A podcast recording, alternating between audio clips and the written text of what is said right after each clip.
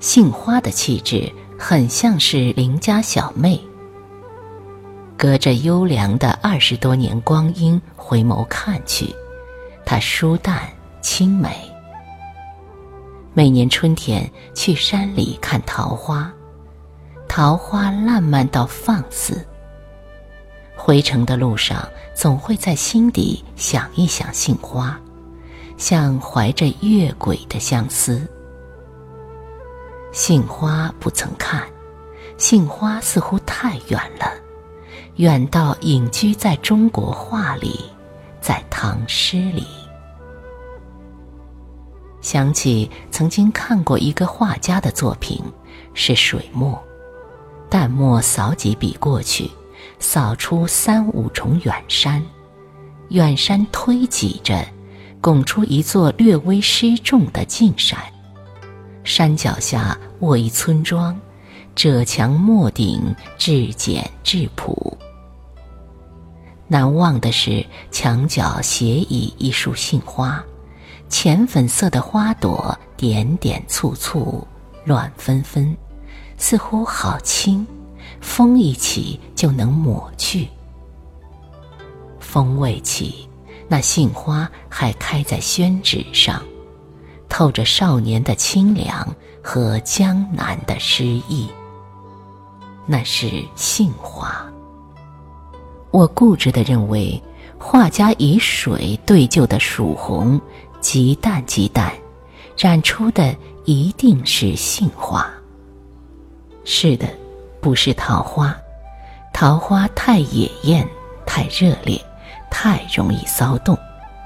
桃花缺少淡雅，缺少内敛，缺少一种静气和远意，缺少一种少年岁月所特有的凉意和消淡。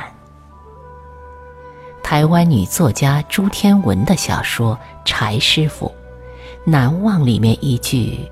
如果他不是等待那个年龄可以做他孙子的女孩，像料峭春寒里等待一束颤抖气开的杏花，他不会知道已经四十年过去。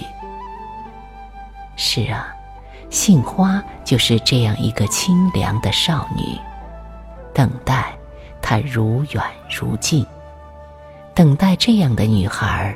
如同等待一块绿洲，如同等待悦耳的乡音。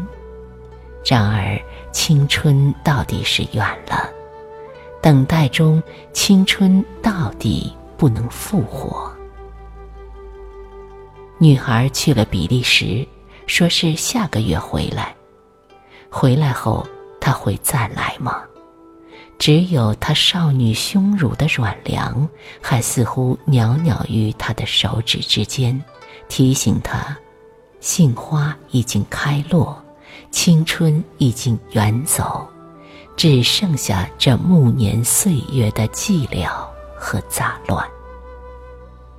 到池州去，去杏花村，去唐人杜牧喝酒的那个杏花村。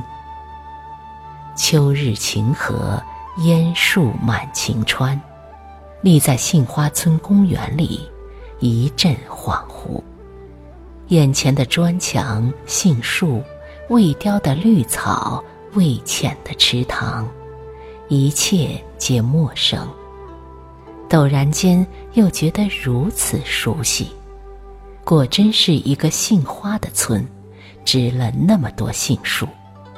仿佛唐代的一滴墨落进了宣纸里，晕开来，又漫缓又生动，变成了眼前这杏花春雨江南的园子。遥想千百年前的那个清明，草木萋萋，山花绽放，诗人杜牧一身青衫来踏青。想想谪居生涯，离家千里，自是惆怅几分。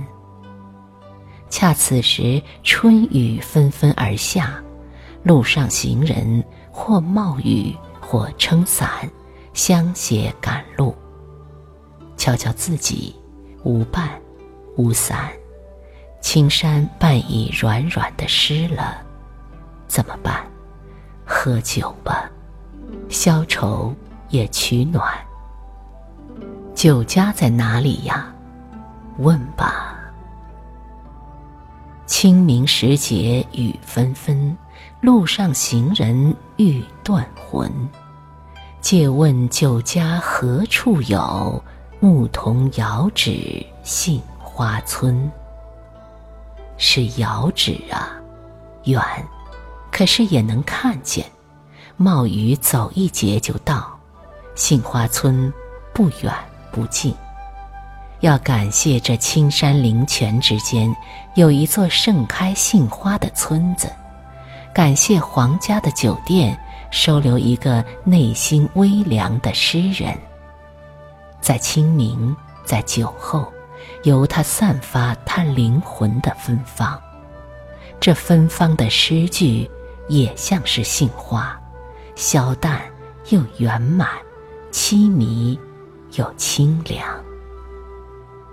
时间之河里，杜牧已驾舟渺然，但清明诗还在，杏花村所幸也在。秋阳融融，沐浴其中。身在杏花村，觉得自己也仿佛被杏花的气息濡染。虽然杏花早已开过，我觉得自己也成了一株摇曳在唐诗里的植物，是草本植物吧？又绿又柔软，又轻又透明，颤颤的，像少女在晚风里。素白裙子轻轻摆动，与杏花为邻。可是还不够，还想在来年春天去一趟杜牧的池州，看水波潋滟，看照水的杏花在春风里婆娑盛开。如果一个人的魂魄可以像裙子一样脱下又穿起，我多么想。让魂魄游离，穿在一朵杏花上。我多想在一个露水微凉的晨晓，在一个古意尚存的村子，做一朵旧年的杏花。多年之后的你呀，看没看见我都盛开？风来不来，芬芳和清凉都在。